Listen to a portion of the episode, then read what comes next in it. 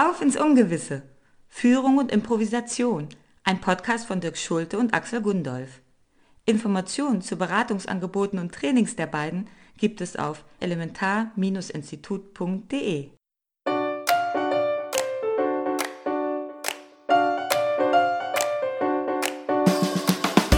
Führungskräfte haben es nicht leicht. Und in unserer zunehmend komplexen und immer weniger vorhersehbaren Welt wird ihr Leben leider auch nicht leichter. Wir wissen das und helfen gern. In dieser Staffel von Auf ins Ungewisse zeigen wir anhand ganz konkreter Probleme aus dem Führungsalltag, warum Improvisieren eine essentielle Führungsqualität ist. Für eine agile Haltung, erhöhte Wertschöpfung und mehr Spaß. Hallo Dirk. Hallo Axel. Ich finde, wir haben wieder einen, einen sehr schön betitelten Podcast heute. Die Episode heißt Es ist so einsam an der Spitze. Eine, eine Übersetzung des ja in Managementkreisen sehr gerne benutzten Satzes It's lonely at the top.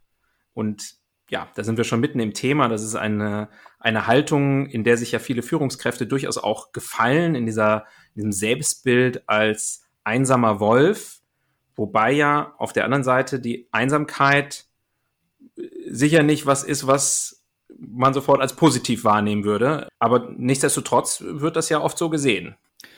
Ja, das stimmt. Ähm, und ich, ich glaube, dass erstens mal viele Führungskräfte das selber so empfinden, aus bestimmten Gründen, die wir noch ein bisschen erörtern werden. Und dass auf der anderen Seite aber auch die Medien und die Gesellschaft äh, manchmal habe ich also den Eindruck, die haben wirklich so eine, Se eine, Sehnsucht danach, dass es da oben so die charismatischen Führerpersönlichkeiten mhm. gibt. Und deswegen werden auch immer so äh, die 100 Most Important oder Most Irgendwas Manager äh, gekürt. Und das verstärkt dann diesen Effekt noch von dem einsamen Mann oder der einsamen Frau, meistens sind es ja Männer, an der Spitze. Ja, und gleichzeitig das Thema Einsamkeit Deswegen haben wir das ja auch bewusst übersetzt und nicht dieses coole It's lonely at the top, sondern es ist so einsam an der Spitze.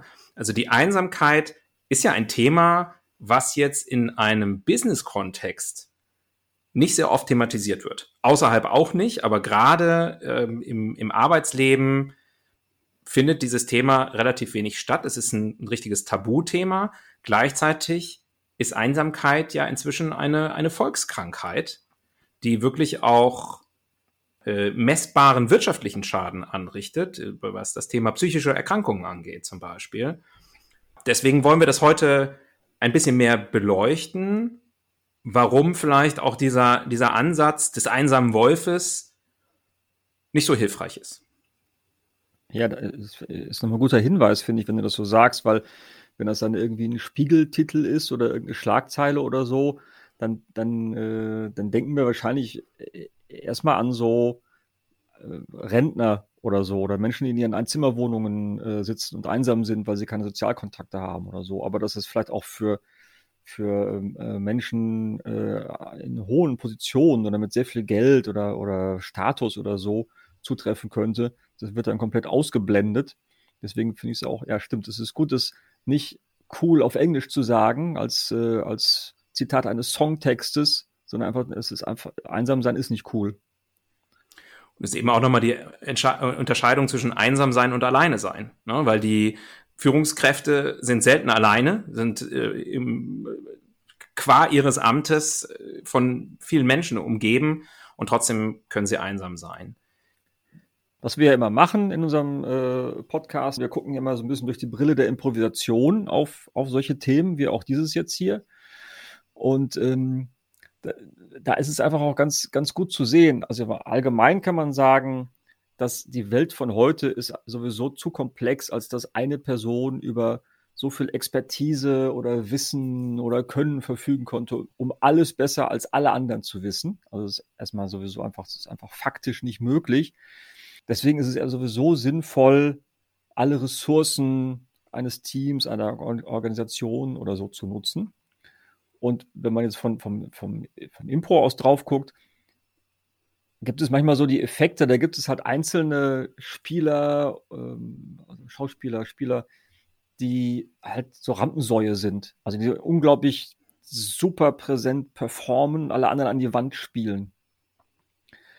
Und das ähm, ist dann erstmal eindrucksvoll, man ist dann erstmal beeindruckt, aber das heißt nicht, dass die Gesamtperformance dann auch wirklich gut ist, sondern dann geht man vielleicht raus und sagt hinterher, okay, der, dieser eine, der war wirklich, wow, das war, das war, äh, was der gemacht hat, das war schon ähm, ziemlich intensiv, aber das Stück oder die, oder die Aufführung oder der Abend war jetzt nicht so toll, ja, weil die anderen einfach dann keinen Raum kriegen. Und der, der, einer der Begründer der, des, des, äh, der Improvisation, Keith Johnston, hat mal zum Beispiel mal gesagt, er hätte Robin Williams nicht in seinem Ensemble haben wollen. Der wäre zwar ein fantastischer Schauspieler, aber der einfach, der würde einfach zu sehr alles andere in den Hintergrund drängen. Und dann ist kein Ensemble, äh, keine Ensemble-Performance mehr möglich in dem Sinne, oder es wird einfach irgendwie alles andere wird platt gemacht. Ein anderes Improvisationsprinzip, aber was natürlich auch als ja, leider inzwischen auch oft als Buzzword äh, in, in, in, im, im Management-Sprech sehr schnell und oft unbedacht benutzt wird, ist ja auch dieses Thema Vertrauen. Wir haben ja schon gesagt, die Führungskraft als einsamer Wolf, das ist eigentlich aus unserer Sicht ein bisschen ein überholtes Bild. Und wenn man da aus der Perspektive von Vertrauen drauf guckt, dann ist ganz klar, wer, diese, wer dieses Selbstbild hat, ein einsamer Wolf, der vertraut niemandem und niemand vertraut einem einsamen Wolf. Deswegen ist er der einsame Wolf. Also diese Haltung zu haben und dann das Thema Vertrauen möglicherweise in irgendwelche Unternehmensleitbilder reinzuschreiben, das geht eigentlich gar nicht zusammen. Ja, äh, da steckt es auch so ein bisschen drin, finde ich, dass, dass dieses äh, äh, äh, Lonely at the Top, äh, diese, diese Geschichte, dass das ja auf eine Art auch nicht freiwillig ist sondern dass es zum Teil einfach daher kommt, dass, ja, dass da einfach äh, in der Organisation kein Vertrauen herrscht und dass ich mich dann einfach als Führungskraft bedroht fühle von den anderen. Immer dieses, die, die, die, die, die Sägen, ich kann sagen, die saugen an meinem Stuhl, die sägen an meinem Stuhl. Ja, oder die wollen meinen, meinen, meinen Posten, ich darf keine Schwäche zeigen, sonst werden die über mich herfallen. Das ist halt so eine, diese ganzen Raubtiermetaphern sind da halt mit drin und so weiter. Aber das ist natürlich, äh, zum Teil auch selbst gemacht, weil wenn man nicht, wenn man, wenn man das nicht vorlebt, dann wird es sich das in der Organisation darüber hinaus auch noch fortsetzen, dass die ganze Organisation nicht von Vertrauen äh, geprägt ist. Und das hilft dann insgesamt auch einfach nicht weiter.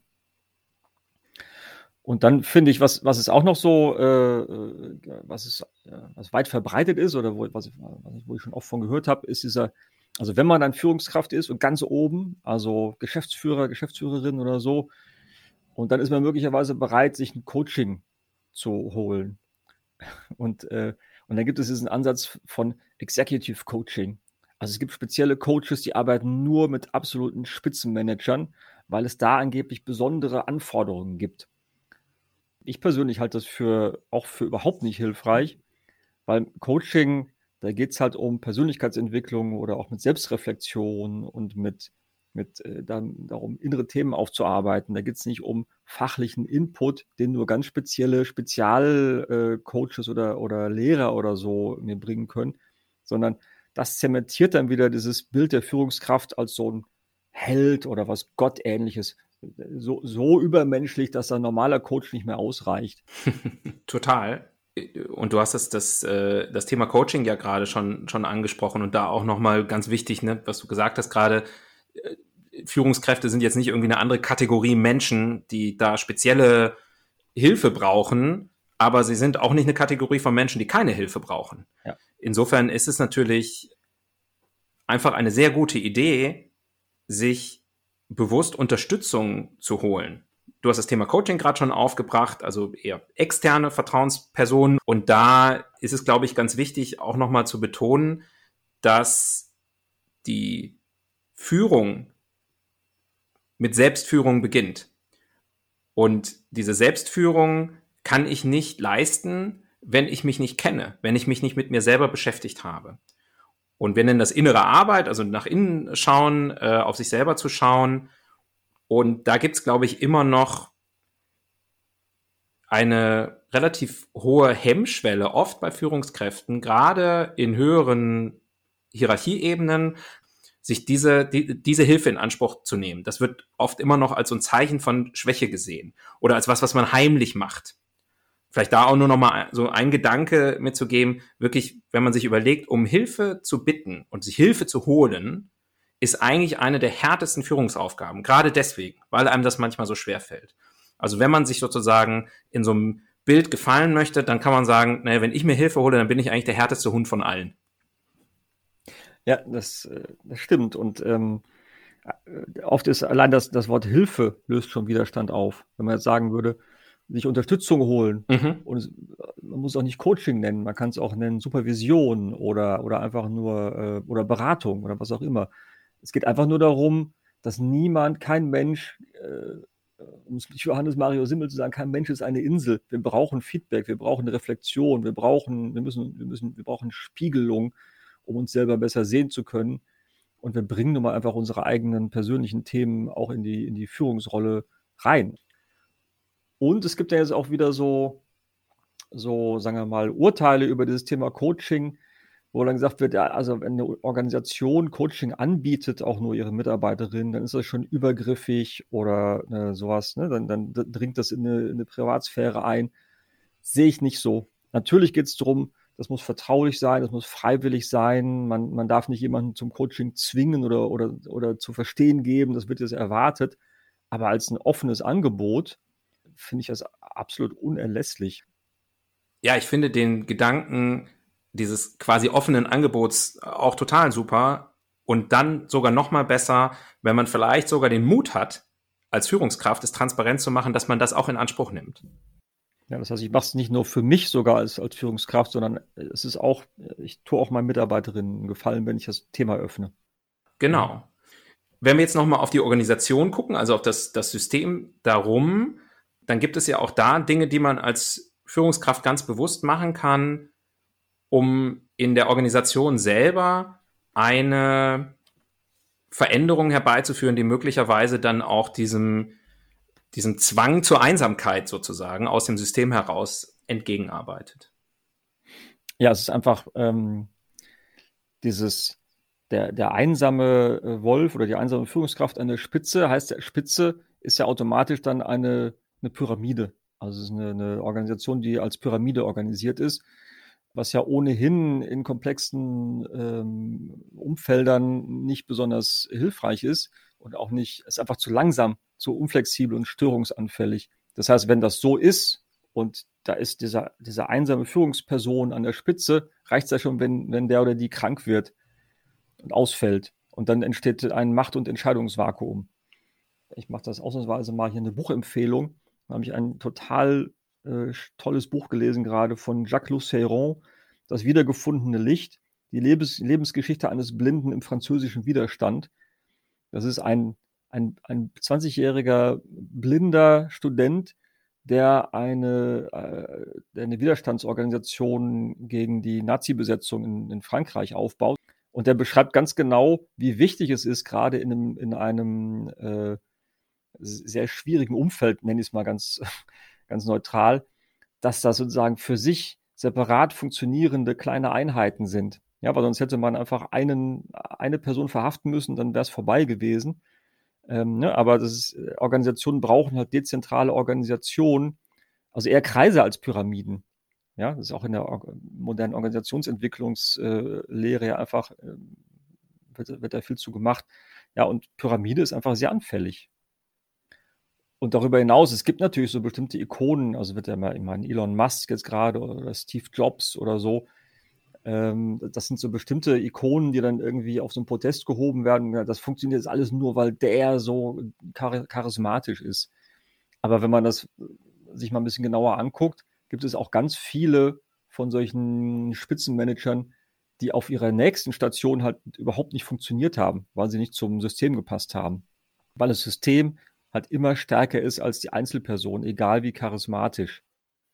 Wenn man jetzt überlegt, wie man das praktisch umsetzen kann als, als Führungskraft, das ist ja immer auch so unser Anspruch zu sagen, was kann man eigentlich, was könnte man sozusagen morgen schon selber konkret anders machen, dann kann man sicherlich auch nochmal sehr gut auf das Thema Entscheidungen schauen. Wie werden Entscheidungen getroffen? Und das traditionelle Bild ist eben auch, am Ende bin ich der einsame Entscheider, der dann auch dafür gerade stehen muss. Und wenn wir uns jetzt gedanklich analog zu dem, was wir jetzt auch schon gesagt haben, wegbewegen von diesem Bild des Alleinentscheiders. Da muss man immer schon gleich dazu sagen, finde ich, das heißt nicht, ah ja, okay, wir machen das jetzt alles in irgendwelchen ewig langen Meetings und Gremien und dann wird gerne mal so gesagt, ja, da müssen wir uns im Stuhlkreis zusammensetzen oder was, oder ist jetzt hier Basisdemokratie. Das ist natürlich alles viel zu schlicht gedacht, sondern es geht erstmal um eine andere Haltung und da hilft es, wenn man manchmal trennt und ganz bewusst auch nochmal sagt, ich als Führungskraft, ich habe eine Entscheidungsmacht. Das wird auch von mir erwartet. Das braucht das System von mir.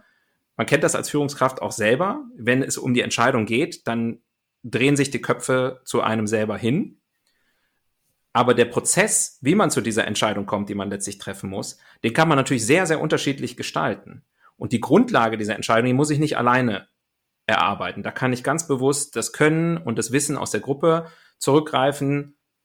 Damit verteile ich auch den, den Druck der Konsequenzen. Ich muss natürlich am Ende sozusagen als Person irgendwie dafür ansprechbar sein. Aber ich weiß auch selber, das Ergebnis ist hier kollektiv entstanden. Da binde ich die Leute nochmal ganz anders ein. Die fühlen sich nochmal sehr viel mehr dafür auch mitverantwortlich. Die werden mir als Führungskraft auch ganz anders den Rücken stärken, wenn mal was scheitert, was ja immer passiert. Da haben wir auch schon oft drüber gesprochen. Mhm. Ja, und selbst wenn ich es als Führungskraft nicht selber entscheide, meine, durch meine Macht legitimiere ich aber vielleicht die Entscheidung der Person, der ich diese, das übertragen habe, das zu entscheiden. Genau. Und ja, und was, was einfach da von, äh, für die Praxis ähm, einfach als Grundhaltung äh, einfach ganz wichtig ist, ich muss als Führungskraft ermöglichen, dass ich Feedback von unabhängigen Köpfen bekomme. Input von außerhalb der Organisation, also zum Beispiel Berater, die aber auch, wo es aber auch ganz wichtig ist, dass sie wirklich ergebnisoffen beraten. Also dass ganz klar ist, ne, dass auch jemand mir was Unangenehmes äh, oder was, was, was mit mir nicht übereinstimmt, sagt. Das Gefährlichste äh, sind Führungskräfte, die keinen Zugriff auf andere abweichende Meinungen haben. Und ich finde, das sieht man auch sehr gut gerade wieder. Äh, also wahrscheinlich wäre äh, Putin, also wäre die russische Armee nicht in der Ukraine so einmarschiert oder überhaupt einmarschiert, wenn äh, nicht um Putin rum so, ein, so, ein, so, ein, so eine Gruppe von Menschen äh, wären, die einfach nur das erzählt, was er hören will. Und es gibt da auch eine, es gibt da psychologische Forschung aus dem Vietnamkrieg, wo genau das Gleiche passiert ist. Da gab es einen ganz engen äh, Zirkel von Beratern mit, äh, mit Präsident Johnson ähm, und da ist die Groupthink-Theorie entstanden, wo sozusagen alles, was nicht in die Konsensmeinung dieser Gruppe reingepasst hat, ist systematisch ausgeschlossen worden. Ja, und dann kann man aber keine vernünftigen Entscheidungen treffen. Mhm. Und apropos ähm, Führungskräfte und einsame Entscheider und so weiter. Ähm, ich habe jetzt nochmal gedacht, also Elon Musk ist ja gerade so eine totale Ikone und, und, ähm, und es gibt dann so andere Führungskräfte, äh, die, glaube ich, versuchen ihm nachzueifern. Ich glaube zum Beispiel persönlich, also Herbert Dies versucht Elon Musk zu sein, was, wo man dann mal gucken kann, ob das so gut klappt. Und dann Jürgen Klopp wollen jetzt viele als Bundeskanzler haben, weil er einfach so charismatisch ist und alles richtig macht. Da würde mich mal interessieren, hast du eigentlich irgendeinen Führungshelden, zu dem du, äh, an dem du dich manchmal so orientierst absichtlich oder äh, versehentlich? Jürgen Klopp als Bundeskanzler. Ich kann mich daran erinnern, dass äh, Günther Jauch äh, schon öfter als Bundespräsident äh, gehandelt worden ist. Ein Dream Team. Steckt eine ähnliche Sehnsucht dahinter. Tatsächlich, diese Frage habe ich mir noch nie gestellt, ob ich einen, einen, einen Führungshelden habe. Meine persönlichen Helden kommen eher aus anderen Bereichen. Das hat da mit Führung nichts zu tun, sondern eher mit anderem Quatsch. Äh, Deswegen bin ich da, glaube ich, ganz gut aufgestellt, wenn ich jetzt auf unsere Episode zurückgucke, da äh, doch einigermaßen gefeit vor zu sein, jemanden da zu sehr zu verehren. Wie ist denn bei dir? Was ist mit deinen Idolen? Also es, äh, ich äh, habe eine gewisse Schwäche für sowas, aber ich, in einem langen Prozess von, von äh, Selbstreflexion und Spiegelung äh, ist mir das dann irgendwann aufgefallen, dass ich so eine, manchmal so eine gewisse Guru-Gläubigkeit habe.